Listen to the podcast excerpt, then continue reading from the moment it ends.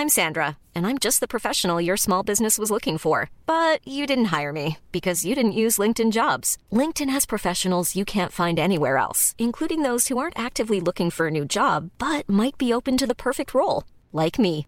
In a given month, over 70% of LinkedIn users don't visit other leading job sites. So if you're not looking on LinkedIn, you'll miss out on great candidates like Sandra. Start hiring professionals like a professional. Post your free job on linkedin.com/people today. Eu sou Mário Persona e essas são as respostas que eu dei aos que me perguntaram sobre a Bíblia.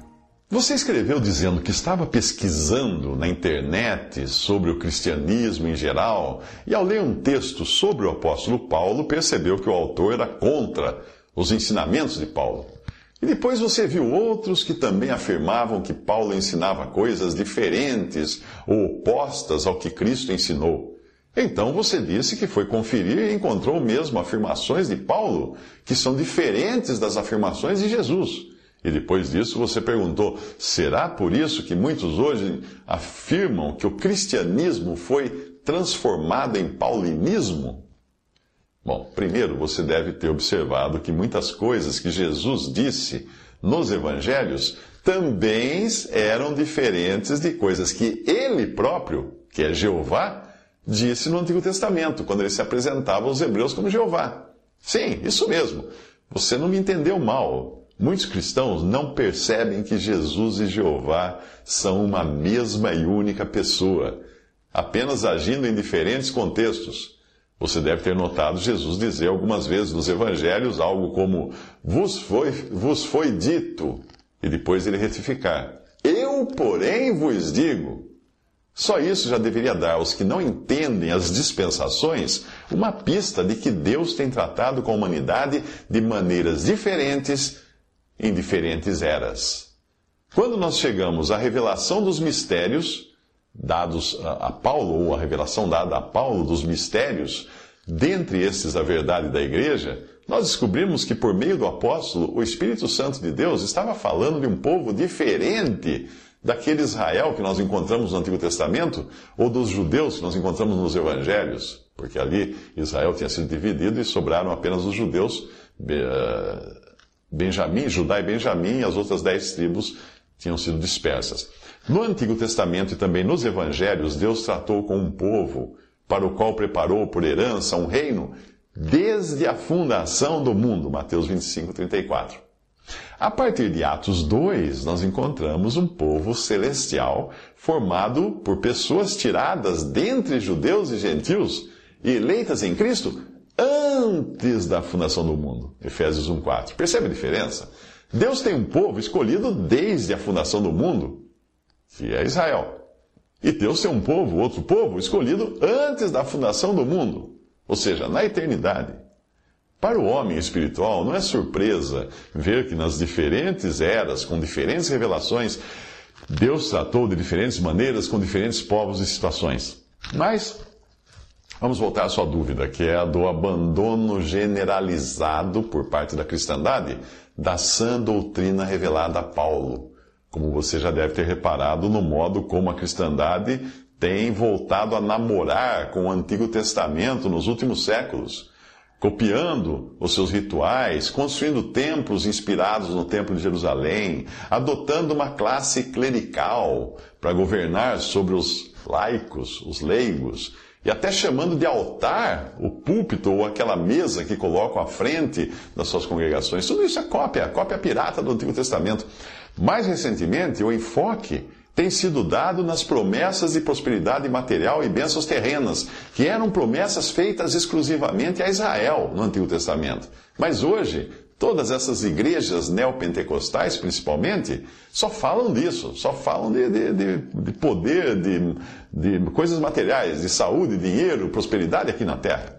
Portanto, existe em mim um misto de tristeza e de alegria quando eu vejo alguém que se diz cristão criticando o ministério do apóstolo Paulo. Eu vou explicar o porquê. Tristeza por ver alguém desprezar Paulo, aquele vaso que Deus escolheu para a ele fazer as revelações mais preciosas e elevadas da verdade.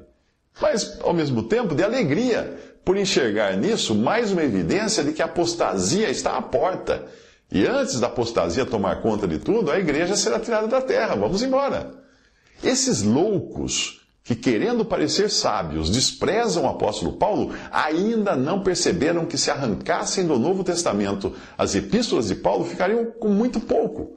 E até mesmo nenhum entendimento do que é a graça de Deus, do que é a igreja, do que é o destino celestial do crente e outras verdades preciosas que foram inicialmente reveladas a Paulo.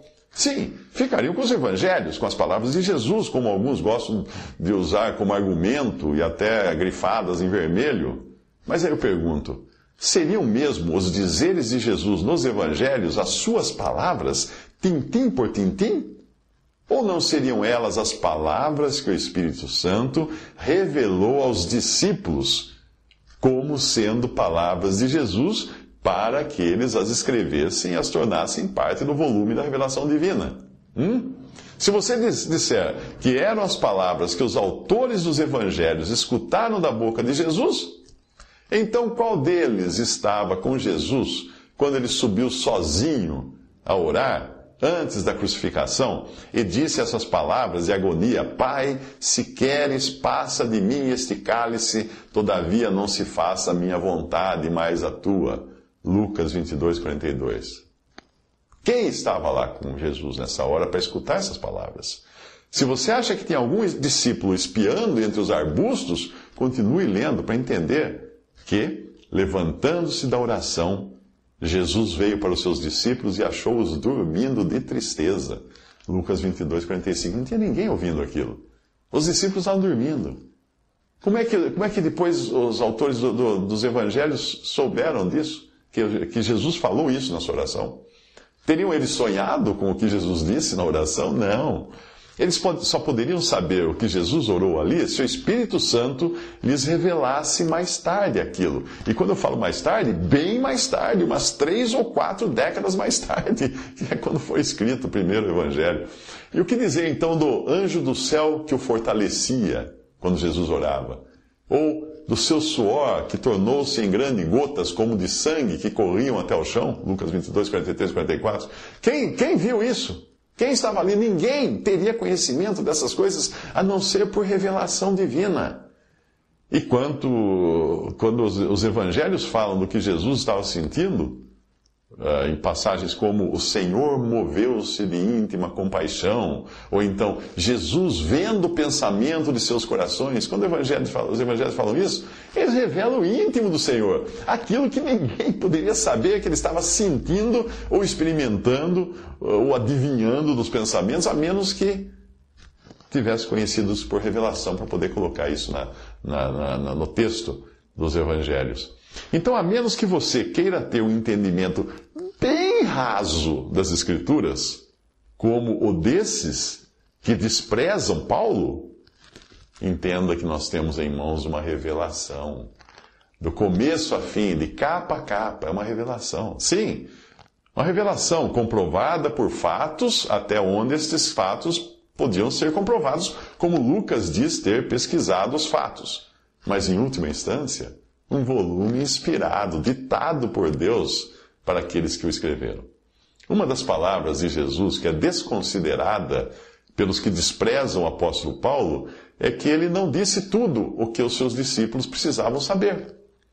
Ainda quando ele estava aqui, ele deixou claro que haveria coisas que só seriam reveladas depois aos apóstolos e profetas da igreja. Veja o que Jesus disse. Ainda tenho muito que vos dizer, mas vós não o podeis suportar agora. Mas quando vier aquele Espírito de verdade, ele vos guiará em toda a verdade, porque não falará de si mesmo, mas dirá tudo o que tiver ouvido e vos anunciará o que há de vir. Ele me glorificará, porque há de receber do que é meu e vou-lo há de anunciar. João 16, de 12 a 14. Conforme Jesus havia prometido, foi esse mesmo Espírito de verdade quem revelou a Paulo as coisas que ele escreveu nas suas epístolas, começando com uma frase que mesmo os evangelistas, que autores dos evangelhos, mesmo eles uh, não registraram. E que Lucas depois registrou no livro de Atos como tendo essa frase saído da boca de Paulo. A frase é essa: Tenho-vos mostrado em tudo que, trabalhando assim, é necessário auxiliar os enfermos e recordar as palavras do Senhor Jesus que disse: Mais bem-aventurada coisa é dar do que receber. Está em Atos 20, 35. Onde que Jesus disse isso nos evangelhos? Não está lá. Foi do próprio Jesus que Paulo recebeu a revelação também, não só de uma palavra como essa, mas da ceia do Senhor, para ser celebrada depois da sua morte, ressurreição e ascensão aos céus, e não uh, dos discípulos, não é a mesma ceia dos discípulos que ouviram as palavras de Jesus antes da sua morte. Não foi deles que Paulo aprendeu sobre a ceia. Quando Jesus, antes de morrer, instituiu a ceia ali com seus discípulos, ele fez isso em conexão com a Páscoa judaica, que não tinha nada a ver com a igreja. Em 1 Coríntios capítulo 11, versículo 23, Paulo diz assim: Porque eu recebi do Senhor o que também vos ensinei. Então não foi dos outros apóstolos que Paulo recebeu essa informação, mas ela, ele a recebeu do próprio Senhor. E ele conta a sua experiência em Gálatas.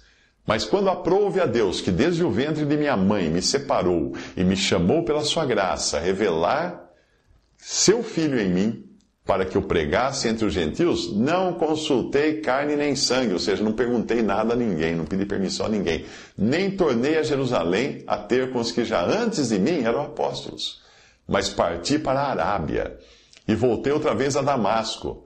Depois, passados três anos, fui a Jerusalém para ver Pedro e fiquei com ele quinze dias e não vi nenhum outro dos apóstolos senão a Tiago, irmão do Senhor. Gálatas 1, de 15 a 19. Mas não é novidade que muitos líderes na cristandade hoje rejeitem a Paulo, porque essa atitude soberba já podia ser encontrada entre os cristãos de Corinto. E Paulo revela isso quando ele diz: Visto que buscais uma prova de Cristo que fala em mim.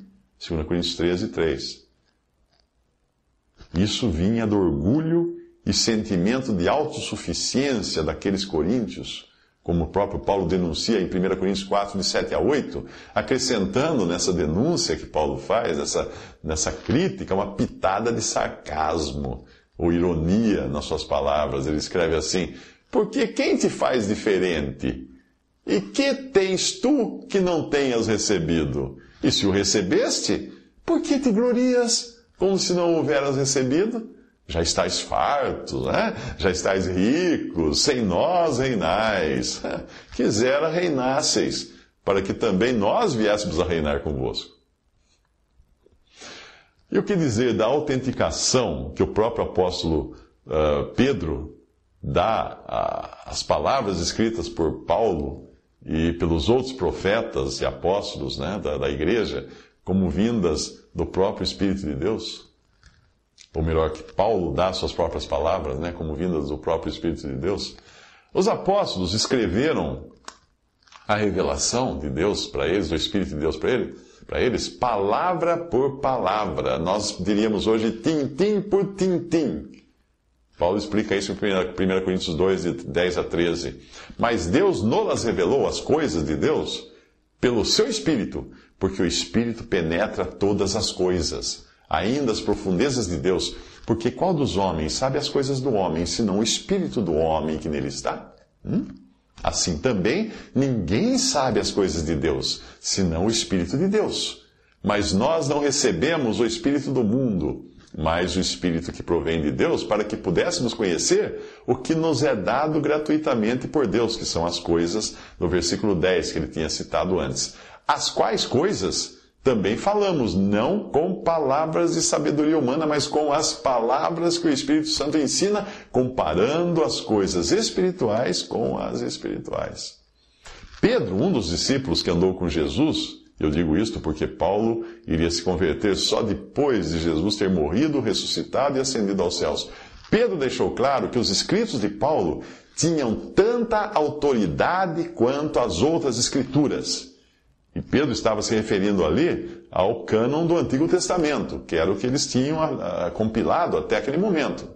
As, vou repetir. Os escritos de Paulo tinham tanta autoridade quanto as outras escrituras. E é isso que Pedro fala. Veja a passagem. E tendo por salvação a longanimidade de nosso Senhor, como também o nosso irmão Paulo vos escreveu, segundo a sabedoria que lhe foi dada, foi dada a Paulo, falando disto como em todas as suas epístolas, entre as quais há pontos difíceis de entender, que os indoutos e inconstantes torcem, e igualmente as outras escrituras para sua própria perdição. 2 Pedro 3, 15 a 16. Leia, ouça de novo isso. Ouça de novo, vou repetir. Vou repetir a passagem. Tende por salvação a longanimidade de nosso Senhor, como também o nosso amado irmão Paulo vos escreveu, segundo a sabedoria que lhe foi dada, falando disto como em todas as, as suas epístolas, dentre as quais há, há pontos difíceis de entender, que quem?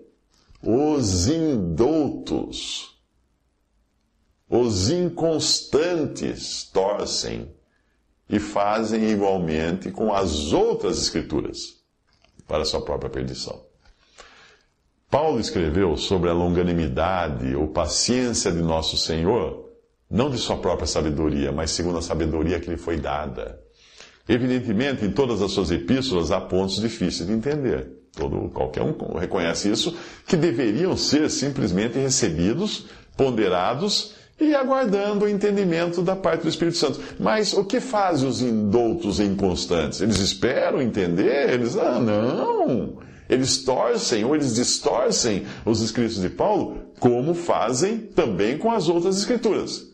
E que parte eles terão mesmo no final? Esses daí que criticam Paulo, que falam que Paulo criou paulinismo, e que Paulo que era um, um solteirão recalcado, que não é para dar ouvidos para Paulo. Que parte eles terão no final? Pedro fala. A sua própria perdição. Porque Pedro está falando aqui do espírito que identifica os apóstatas, que são aqueles que negam a verdade das Escrituras, e isso inclui negar os escritos de Paulo.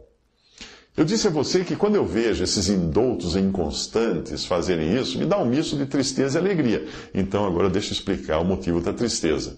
Se você entender que todas as segundas epístolas, segunda Coríntios, segunda uh, Timóteo, todas as segundas epístolas também, segunda Pedro, dos apóstolos, têm um caráter profético. Quando você entende isso, uh, e que também não é sem razão, que a segunda epístola de Paulo a Timóteo seja também a sua última carta antes de morrer. Quando você entende essas coisas, que a segunda epístola tem caráter profético e a segunda epístola de Paulo a Timóteo é a última carta escrita por ele antes de morrer, você vai perceber em que condição estava Paulo nos últimos dias seus aqui na terra.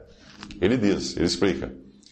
Ele fala: Porque virá tempo em que não suportarão a sã doutrina, mas tendo comichão nos ouvidos, amontoarão para si doutores conforme as suas próprias concupiscências, seus próprios desejos extremados, e desviarão os ouvidos da verdade, voltando às fábulas. Mas tu, se sóbrio em tudo, sofres aflições, faze a obra de um evangelista, cumpre o teu ministério, porque eu, Paulo está dizendo isso, já estou sendo oferecido por aspersão de sacrifício, e o tempo da minha partida está próximo. Combati o bom combate, acabei a carreira, guardei a fé. Desde agora a coroa da justiça me está guardada, a qual o Senhor, justo juiz, me dará naquele dia, e não somente a mim, mas também a todos os que amarem a sua vinda. Procura vir ter comigo depressa, porque Demas me desamparou, amando o, primeiro, o presente século e foi para Tessalônica. Crescente foi para a Galácia. Tito para a Dalmácia. Só Lucas está comigo. Toma Marcos e traze-o contigo, porque me é muito útil para o ministério. Também enviei Tíquico a Éfeso. Quando vieres, traze a capa que deixei em Trode, em casa de Carpo, e os livros, principalmente os pergaminhos. Alexandre, o latoeiro, hum, causou-me muitos males. O Senhor lhe pague segundo as suas obras. Tu guarda-te também dele, cuidado com ele, porque resistiu muito às nossas palavras. Ninguém me assistiu na minha primeira defesa, antes todos me desampararam. 2 Timóteo 4, de 13 a 16. Uma das, das boas, um dos bons conselhos que ele dá a Timóteo diz respeito a esse Alexandre, o latoeiro, qual era a característica de Alexandre Latoeiro? Ele resistiu muito às nossas palavras, Paulo está dizendo. E o que ele fala para Timóteo? Cuidado com ele. Tu guarda-te também dele. Cuidado com ele. Então, esses que resistem às palavras de Paulo, eh, eu diria a você: cuidado com eles. Percebe o estado das coisas quando chegassem no tempo em que não suportarão a sã doutrina? De 2 Timóteo 4,3. No tempo em que desviarão os ouvidos da verdade, voltando às fábulas ou meras teorias humanas? Percebe como seria esse tempo? O restante do texto fala da rejeição a Paulo por parte de muitos que antes pareciam ser seus companheiros. E é o que você encontra hoje na cristandade: rejeição a Paulo. Então, se existe tristeza por tantos estarem rejeitando a sã doutrina, existe regozijo por saber que o Senhor está à porta. Vivemos nesse tempo, que é o epílogo da história da igreja na terra. Aquele que testifica estas coisas diz: Certamente cedo venho. Amém. Ora, vem, Senhor Jesus. Diz Apocalipse 22, 20. Então, quando você encontrar um texto, ou um livro, ou um vídeo, ou um pregador que fale com desdém do apóstolo Paulo, cuidando a entender que ele e os seus escritos não sejam dignos de total confiança, ou que eram apenas devaneios de um solteirão recalcado e antifeminista. Cuidado com ele, com esse que prega essas coisas. Simplesmente ignore, jogue fora o texto, mude de canal. Ou se for alguém pregando isso em algum lugar, algum púlpito, vire as costas e deixa o infeliz falando sozinho, porque é o infeliz. A Bíblia deixa muito clara a maneira como hereges e inimigos da verdade devem ser tratados. E não tem nada de politicamente correto no modo como nós devemos agir com essas pessoas. No fundo, pessoas assim estão fazendo o mesmo que fez o incrédulo Festo, quando disse: Estás louco, Paulo, as muitas letras te fazem delirar. Lá em Atos 26, 24. Ah, a, a palavra de Deus sugere a maneira de tratar o herege. Ao homem herege, depois de uma e outra demonstração, evita-o, sabendo que esse tal está pervertido e peca, estando já em si mesmo condenado. Tito, capítulo 3, versículos 10 ao 11. Visite respondi.com.br. Adquira os livros ou baixe e-books. Visite 3minutos.net. Baixe o aplicativo